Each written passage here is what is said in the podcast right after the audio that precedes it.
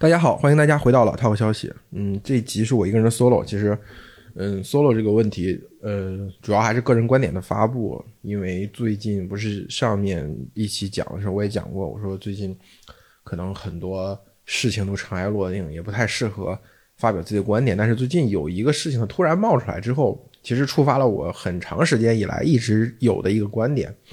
这个什么事情？就是，嗯，就是个教材事件的发酵。对，然后就是教材里面从从人教版的教材里面的插画，到后面现在已经拓展到对整个呃把很多儿童读物翻出来逐段的进行审查，嗯，而且这个审查是很自发的，它也不是说官方主导说一定要对教材进行审核，就是这跟我们通常过去几十年呃经常大家批评的一种嗯对文艺作品的审查导致文艺作品的这个呃它的空间受限，它还完全不一样，它真的是人民群众自发的。而且这个主体呢，其实是让我有一些恐慌，因为我过去一直以来熟悉我的听众，其实知道我有一个框架，就是我认为，比如说八零后他在生长过程当中，他是遇到了一个比较好的市场化和这个互联网普及的这样一个浪潮，其实他对嗯人的很多的权利也好，还是对社会风气也好，他都是有一个比较正向的，因为他在一个正向的环境当中成长，所以。他就本能的会要求很多正向的东西，而而呃八零后的人口在整个中国的人口结构当中占据一个比较有利的位置，就是他自己本身是个人口高峰，而泛八我我之前反复强调一个观点嘛，泛八零后就是从七零末到一九九二年之间，那中国出生的人口它的数量相当于后面十八年的这个呃九零后和零零后人口的总和，所以说八零后其实是我们的社会能够。比较维持一个正常化，或者对于市场化呀，对于呃开放啊，对于包容啊，对于宽容这些东西，都会有有一个相当于我认为是中国社会压舱石的一个作用。但是这次的教材事件其实是极大的挑战了我这个信念。当然，我之前对这个东西是有感觉的。我之前呃在写微博的时候讲过，其实我就讲过这个观点，说八零后的这个同学从在小的时候啊，就是他呃某种意义上啊，由于父母。其实，在很多问题上，他们是相对于市场化、相对于互联网、相对于呃这个是这个高速发展的中国经济当中出现的各种新鲜事物，他们的家长其实是后知后觉的，所以导致有很多空间的出现。不管是从小读书考学，还是后面的就业升职，都有很多东西是超出他们父父母控制的范畴的。当然，也有一些是在父母呃控制范畴的，比如说，如果你的父父亲是呃父母是一个。呃，企业家，而且是个成功的企业家，那你对于他的子女来说是很难超脱父母的这种控制的，对吧？然后另外一个就是，比如说是很多带着体制内的家庭的孩子，那你，那你，呃，如果按部就班的进入体制内，那这样，你父母的人脉资源、他的经验对你来说也是很难超越。但是大部分的是我们的父母是体制内的，但是孩子去了呃大城市，离开了小城市，这是一种模式。第二种就是父母是农村的。呃，农民或者进城的农民工，然后孩子读书之后有一个在城市里面的白领，呃的这种这种工作，这样的两代之间有了落差之后呢，其实让父辈其实很难去管理，呃，指使、控制自己的子女的。这其实是打破了中国过去几千年的这个社会结构，就是父母对于孩子的控制。就是这其实是一个，我相信大部分人对这个事情都是一个乐乐见的状态，因为我的听众当中也主要以八零后为主，一部分的九零后也是九零后前半叶的嘛，大家对这种范式应该是比较比较能理解的。但是我之前我在讲教育，因为我我对于呃教育市场化到后面的那种状态其实是有一些不满意，而且我就觉得这种东西是不可持续，很有可能会遭遭招致最后分配的大手去。调整的，就在二二零一七年、一八年的时候，我就开始这么讲，呃，但是呃，我当时是没有意识到后面会有这么来的这么快。当时我讲的那个观点是说，八零后的呃这个家长们小的时候，对吧，干了那么多鸡毛呃狗屁倒灶的事情，对吧？父母也管不到你，也没能力管你，然后然后等到你你长大了，你有孩子了，然后你这些东西你都懂了，无论是升学考学，对吧？还是考试读书，还是就业，对吧？未来的专业的方向，你你都懂了。这个时候，你反手就把你自己的孩子关起来。我当时，但是带着调侃的意味去去看待这样的一个事情的。但是没有想到，在二零二二年的今天，在经过疫情的三年时间之后，我们社会的很多思想基本面都发生了一些变化之后，让我看到了这个事件当中，真的这些八零后家长们，我是很多是我的朋友圈里面的，还有微博互相关注的人里面，就是他很很多时候对于这个社会上发生的人和社会、人和政府或者人和呃呃基层组织之间的关系，都采用一个相对自由主义的态度，那就是人的权利需要被保障，对吧？人如果权利被保障了，会有好的事情发生，无论是经济发展也好，还是我们社会治理也好，哎，希望少管不要管。但是，一提到教材问题，整个人就支棱起来了，就就就就感觉是处在一种嗯挺疯狂的状态，就是一定要就是这个事情追查到底，然后会采用很多他们过去根本不会用的话术，对吧？编教材的里面是不是混入坏人啦？是不是有外国势力的影响啊？对不对？尤其是我比较幻灭的，其实是郑渊洁吧。就是郑渊洁跟曹文轩之间的关系，这个事情我们其实，在老道消息的时期，蝶叔就写过一篇稿子，我到时候其实可以拉蝶叔再来聊聊儿童文学和和这个教材的事情。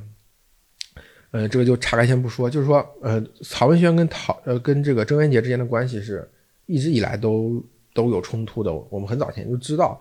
呃，某种意义上，我我看有人把他跟曹文轩之间的这个关系讲成郭德纲跟姜昆之间的关系，就是一个呃被体制追捧的，呃或者在体制内甚至有职务的人和一个体制外呃靠市场化力量野蛮生长的人之间的这种对抗性。呃，一般来说，根据我的价值观，那肯定是相对来说支持体制外的这样一个一个人的。而过去我也确实是支持郑渊洁，因为我对郑渊洁老师一直以来，我认为给我打下一个挺好的思想底色，就是对于。嗯，权威对于长辈那的一种怀疑精神。我们今天看郑渊洁的，呃，这个他的这个所谓的儿童文学，你也可以说是小说。我认为他郑渊洁的这个作品是相当成人化的，对吧？然后，嗯，曹曹文轩呢，相对来说他的文风要更平和一些，更抒情一些，更原生态一些。嗯，所以我不知道，就是。呃，像周元杰这样一个一个人，他为什么到今天，呃，对曹文轩的恨意已经大到他需要用一套他过去不喜欢的话术去讲，对吧？对，当然曹文轩确实，我我我今天来讲曹文轩和，嗯，曹文轩他背后反映的问题其实是，呃，教材或者儿童读物的编写这个领域，它的带有很强的行政化、指令化和圈子化的倾向。过去郑渊洁呢，其实跟曹文轩之间的矛盾，其实是某种市场化的力量去反对这种行政化和圈子化的力量，所以我是很赞赏的。但是他今天采用的话术对曹文轩的指责，他带有了一点点扣帽子和嗯扣政治帽子的倾向，这就让我一下子就警惕起来。其实我对郑渊洁是有点失望。我认为在这个时候其实可以沉默，因为你知道，这次对于儿童文学、对于呃教材关注的力量，并不像过去一样是一部分市场化的。呃，更开放的人，他觉得，呃，这个受到这个这个这个领域这个领域的发生的事情受到了行政的干涉，对吧？有一些行政去资助，就像曹文轩去评安徒生文学奖啊，包括他的教材进校园啊，很多事情他都有行政化的力量在。就是如果你是站在一个市场化的力量面前去批评行政化的力量，它的垄断、它的独断、它的呃不开放，那我觉得这是一件好事。但是你知道，今天对于嗯。教材和这个呃儿童读物的深扒已经超脱了那个范式，它已经变成了一种嗯不太受控制的群众运动和这种嗯你说难听点可能有一点点猎物的倾向。当然，我并不是指这些教材没有问题，比如说人教版的教材的插画的有没有问题，我觉得这些都可以讨论。但是它到现在的演演化方式已经变成了，就是大家纷纷去声讨，去寻找自己孩子的。他的看的读读物中有哪些插画是不合适的，对吧？哪些插画它里面有性暗示？哪些插画，哪些诗里面有哪些诗引用哪些呃这个桥段？它呃它不适合孩子的阅读，就是这个范式，它其实建立在过去很长一段时间中国的互联网上，呃，就是这个传播的链条里面已经打掉了这个叫比较中心化的这种权威。就比如说过去我们在讨论一个事情的时候，我们可能会先问专家什么意见。对吧？就是哪怕传传统的媒体，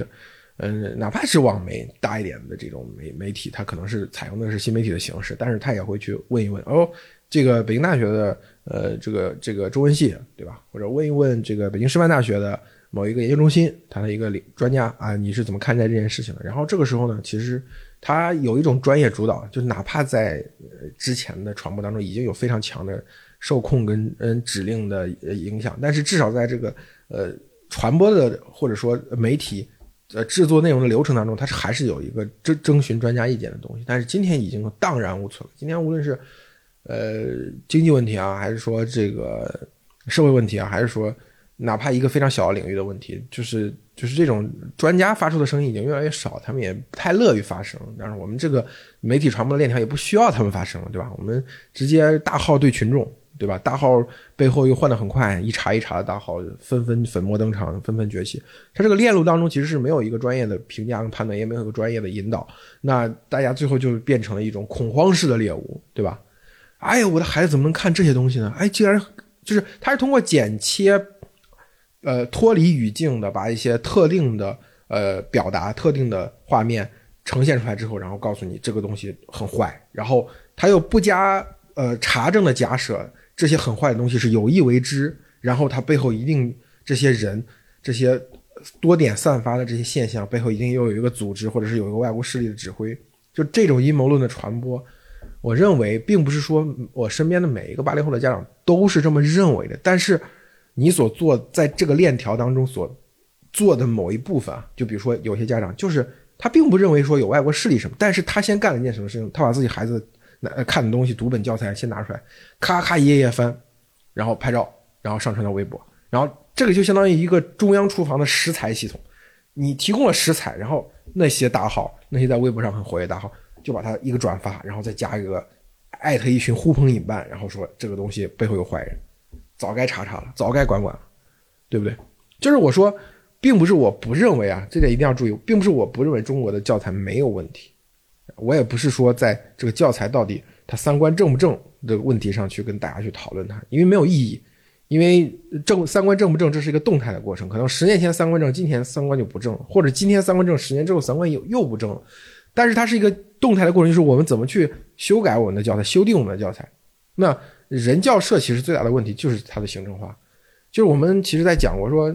经过这么多年的市场化之后，呃，大量的。生产的过程已经市场化，但是在有一些节点上它是不市场化。这个节点上的不市场化，就造成它占据了这个节点的形成资源，那它又失去了直接去做这个事情的能力，它就把它市场化了分包出去，对吧？一个我就说，我们我之前在拍视拍视频时候讲广告公司说，一个一百万的案子，现在可能只有最后真正在做做创意的只有八十块钱一天的实习生。那那做教材这个事情，我是经历过一些。在大学期间读书期间就知道有一些儿呃就科普项的东西，有一些一些儿童读物或者一些教教教材什么的，那他会分包，那一一张两张，找一个中科院的或者是相关院校的老师，那你你这相关院校的老师呢，再给包给下面的学生。那有些已经不是学校老师的，可能他就像有些呃就是呃一般来说像理科的这种科普领域，更多的老师还是在学校里面，但是在哎比如说呃比较专业的教辅。呃，这个领域其实大量的已经是工作室了，就是它已经不是老师在做了嘛，所以就是你能看到一条一条层层转包这个链路，那这个层层转包的链路本身，它其实就是，就是它导致的是什么呢？导致的就是处理很多东西都很草率，呃，一些问题讲的不是很清楚，但是你就想，哎，反正给孩子看的嘛，就是你也不会太计较。我觉得这个其实还蛮蛮蛮吓人的，就是那个时候女教师也参与，呃，和她导师一起搞一些。呃，儿童读物吧，我觉得他们普遍有这样的心态，就是说，就是如果是这是老师名下，呃的呃学术刊物啊，那有些东西有些章节让他们写，他们会写的非常认真，因为这毕竟要赌上自己和老师的这个学术的名声吧，对吧？但是就是有一些市场化的出版社，对吧？他找到老师说你做个什么东西的儿童读物，那他们这些研究生。甚至有一些本科生就就随便用百度百科啊什么东西拼拼凑凑，对吧？网上找找图，一粘贴，呃，就形成这个过程中会出现大量的问题。这个问题它未必是非常主观上就形成说我要向中国的孩子们传播下一代的下一代孩子传播什么思想，植入什么思想。我觉得这其实真的谈不上。但是我们要批评的就是说这个教材领域有大量的行政性的垄断性的的这个节点，那行政性垄断性节点导致。这种再加上这个市场化形成的这个层层分包，它并不是一个简单你可以归结为资本的问题，或者或归结为坏坏人的问题。就是如果你要反思这件事情，我觉得更多的是讨论我们怎么打破这个圈子，打破这个垄断。那我们可以讨论讨论为什么全国人民必须用一本教材，而且这本教材必须要人教社去出。那能不能说有同样呃几套教材都符合国家的标准？那要 A、B、C 教教材，就像高考的试卷，我们也不是全国统一的嘛，对吧？也有全国一卷、全国二卷，对吧？有些省还会自主命题，对不对？那教材为什么不不可以这样呢？对吧？可能对东部省份来说和西部省份来说，用不同的教材也挺好的。你我我其实看到有些人在讨论说啊，怎么现在的教材中对农村生活的这个描述太少了，都是城市生活，还找了一些扶贫的一线的干部去讲。那是啊，但是对于城市生活来说，农村生活这个比例到底是不是全国适合一一盘棋呢？是不是有些省份可能会多一点，有些省份可以少一点？我觉得这件事情是可以讨论的。就是如果十年前我们讨论这个问题的时候，就会这么讨论。一定会导向这个这个这个这个方向，但是十年之后我们再讨论这个问题，最后就是呼吁大家管起来。其实这个我觉得是比较可怕的，就是如果是导向这个领域的话，其实真的没什么好聊的。对，其实我我呃，就某种意义上，我认为呃全全国人民使用同样的教材，所以教材不出问题这个事情确实是有立竿见影的效果。然后国家更重视，然后全民更关注，然后弄出来一个教材出错的可能性确实更小。但是我就想让大家去。尤其是对八零后来说，我想让大家去想一个问题，就是，就是你小时候看的东西有多少是你父母认为你应该看的？就是如果我们把下一代应该读的东西由这一代人去决定，就是无论我们的今天怎么去讨论，真正去读这本书的小孩子之间，他们能有什么发言权？对吧？他们是这个教材最后的使用者，有发言权的可能是老师，有可能是家长，有可能是我们这些社会上的无关人等，还没有孩子，还没有孩子接受教育。但是最后导向呢，其实就是上一代人决定下一代人看什么，上一代人决定下一代人学什么，就这个事情，而且是以一种非常刚性的角度，一种非常刚性的方式，对吧？你必须只能学这个，全国人民都只能学这个，对吧？而且如果就是呃出版这个事情，在经过这个事情折腾之后，它不不仅不会更市场化，而且反而会更行政化。那原来原来的出版社可能就这个东西就是个书号，我只要分包出去我就不管了。现在可能还要出版社在一审、二审、三审，一审再审，那我们能看到东西的丰富程度，看到的东西的呃的这个呃分布的广泛程度，那肯定就大打折扣，对不对？然后我还回到那个问题，就是说上一代人决定下一代人看什么、读什么的东西，到底合理吗？正常吗？对不对？我觉得其实八零后所接受的那个教育空间，就是父母不懂你在看什么。对吧？他想管呢，有时候也管不管不住。这社会上到处漏风，你你在家不让我看，我出去看，对吧？你呃，老师不提供，同学之间互相传阅，就这种东西，我觉得挺好的呀，对不对？这些东西就是，呃，看起来是中国历史当中的一个不正常，但是其实又是人性当中一个一个正常。就是父母凭什么，呃，认为自己就比自己的孩子在看什么东西上更有发言权？我知道现在经过了中国的经过了一代的。市场化之后，确实有很多八零后家长真的认为自己很有发言权。就是我，我接受高等教育，那我可能还是九八五幺幺的学生。嗯，那我那我我在互联网大厂或者是其他的这个体制内的单位，我我有充分的信息。然后我自己小时候也爱看书，我告诉你什么书是好，《红楼梦》好，《金瓶梅》不好。当然，我就是这只是举个例子。他会有极强的先见、鲜艳的这种观点，那他会把这个东西强加给自己的下一代。就在孩子还小的时候，我觉得还倒还无所谓。但是真正我觉得到了读小学，尤其是读到高年级之后，其实就是这种东西对于年轻人的心理上的一种冲击，我觉得是还是蛮大的。有的时候你不能一概而论，就是比如说在我接受教育的时候，你会发现明显教师的子孩子的子女，嗯，他们接受的教育的底子是更好的，对吧？因为他父母重视教育吧，也有这个自己教育孩子的能力。那但是你你另外一方面，你会发现他们的阅读。又相对来说挺挺受限制的，对吧？不像不不像这个没没有人管的野孩子，金庸的武侠也看，港片也看，对吧？对吧？有些东西，今天我们说，呃，我刚才就讲了，八零后你自己小小时候爱看的东西，你今你当时你的家长有多少认为是是是合适你看的？所以现我们下面再去设想一下，今天你认为合适看的东西，等你孩子长大有一天再回头去看，他会不会觉得过分单一？我都不说，甚至有些人去已经开始觉得，不是不只是觉得曹文轩，那甚至觉得一些更经典的读物里面，对吧？对吧？你可以甚至于审查一下汪曾祺写的东西，沈从文写的东西里面有没有不合适、不适合小孩子看的东西。你再往上审查，孔子说这个诗三百思无邪，你也可以去审审核一下《诗经》里面的诗到底是不是都四五写，有没有那么一两首不是四五写的，对吧？这种是很可怕的。我其实一直有一个观点，我说家长不懂孩子怎么教育这个事情，其实一点都不可怕，就是他只是向孩子提供一个最基本的经济呃的支持，一个安全的环境，然后呃把孩子养大这件事情，我觉得就已值得一个家长呃骄傲了，就也值得孩子们去感谢父母了。那些情感上的。呃，共鸣啊，那些感情上的交流啊，它都是在这个前提下，一个非常基础的前提下，它就会自然的生长、蔓延。但是你反过来讲，一个父母如果对于孩子的成长有巨大的期待，而且他要自己觉得自己很懂教育，在教育的过程中无时不刻的在纠正孩子的这呀那呀，你这个应该怎么干，那个应该怎么干，你会，你最后你会得到一个孩子跟你的情感是非常扭曲的。就就是我认为这种这种东西其实是某种意义上在用，呃，社会就是社会意义上的一种优势地位去扭曲了你的这个呃父子关系两代人之间的关系，因为诶怎么讲？就是说就是呃很多这种八零后的家家长他在过去呃几十年当中他受了良好的教育，他又得到市场化的这样一个机会，获得了比较好的社会经济地位，他有很开阔的眼界，他有很好的人脉。这个事情对于一个孩子来说未必是好事，不是因为不仅是他对于孩子成长来说，一方面是你提供了更好的条件，你提供了更宽阔的视野，但另外一方面你会让这个父子关系本来就不对等，父子关系更加不对等，这是我一直以来非常警惕的一点。因为你大家无论是看社会新闻还是看自己身边的一些案例，都能够强烈的感觉到有些呃优秀的家长他。是也有一定比例是孩子因为他的优秀而更加优秀，但是也有很多是因为他的优秀而而真正扭曲了两代人之间的关系，导致了一些悲剧的发生。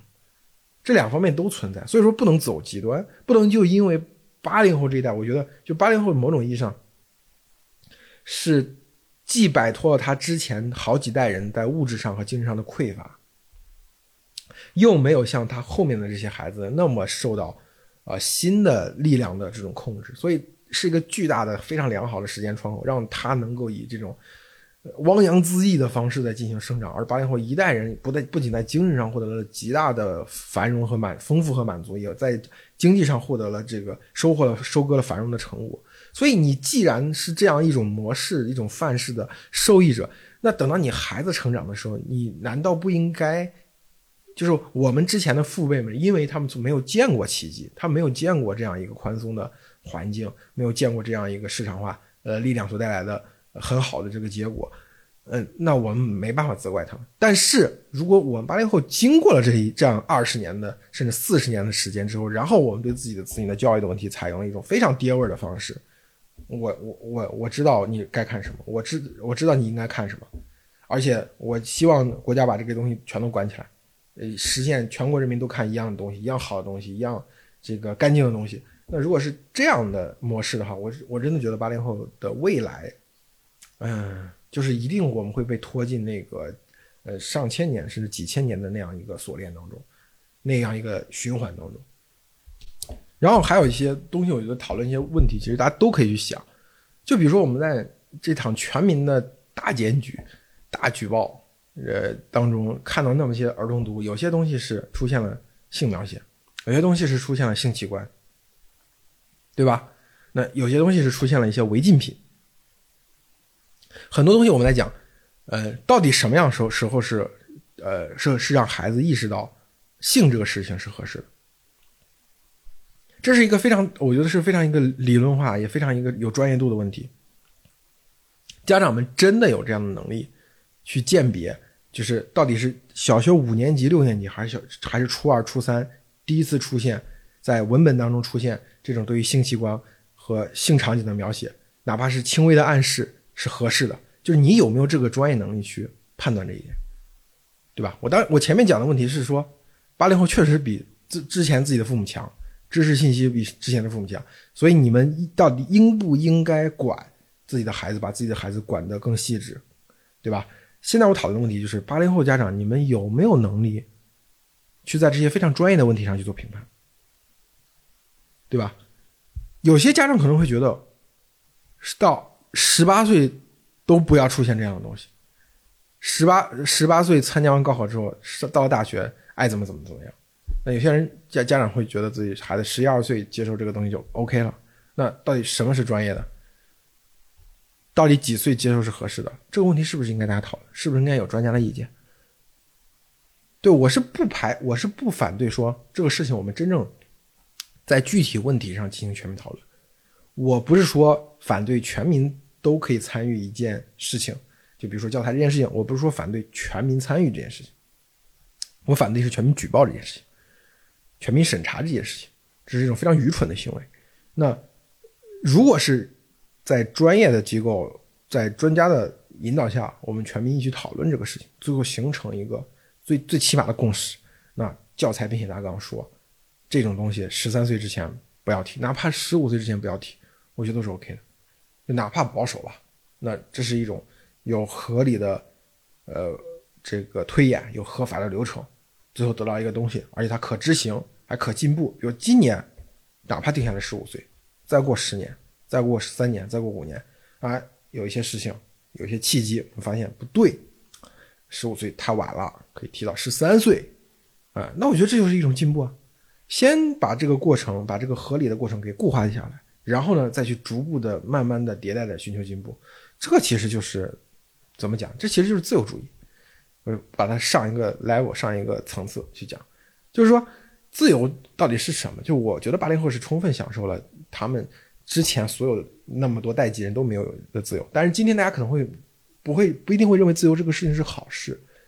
不一定会认为自由主义是个好词。我我当然会理解这种这种心态，因为中国社会的保守传统其实是是很很强大的嘛。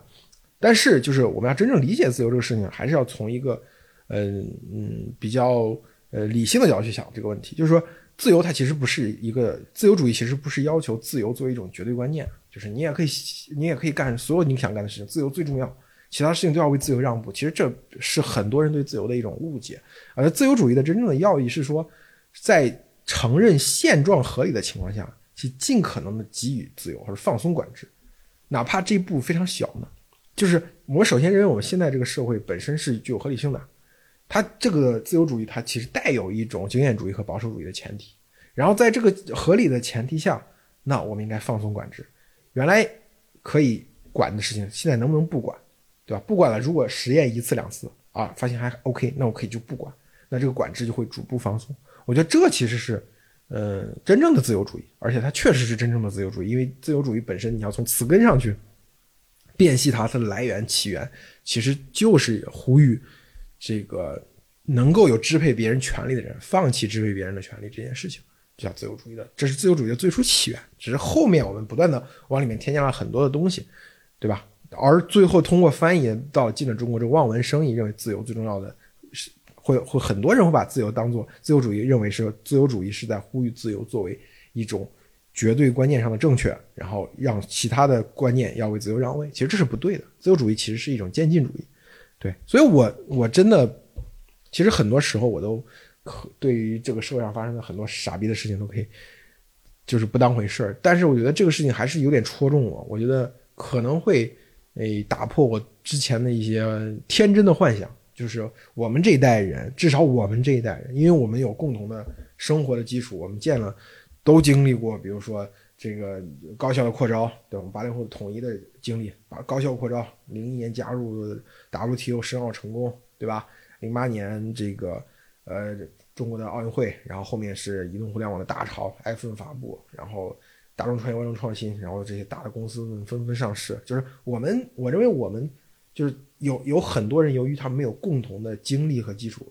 没有对于这个社会有统一的认知，这是很正常的。但是我认为八零后，因为我们有共同的社会经历的认知，所以我们的观点应该相对是一致的。而且又因为我们人很多，对吧？在中未来很长期在中国社会当中都起到一个中中间的作用，那我是对这个东西很多事情都是可以乐观起来的。哪怕很悲观，悲观的背后其实也是一种乐观，对吧？但是这件事情其实确实让我觉得有些失控了，就是我我之前的一个非常乐观的假设开始受到挑战，我还不知道怎么长期来看这是一个什么问题，但从短期来看，我觉得确实我是需要再研究一下，所以我后面可能会再去呃呃找一些朋友再去深入的聊一下这个问题。好吧，这期就先到这里，我们下期再见。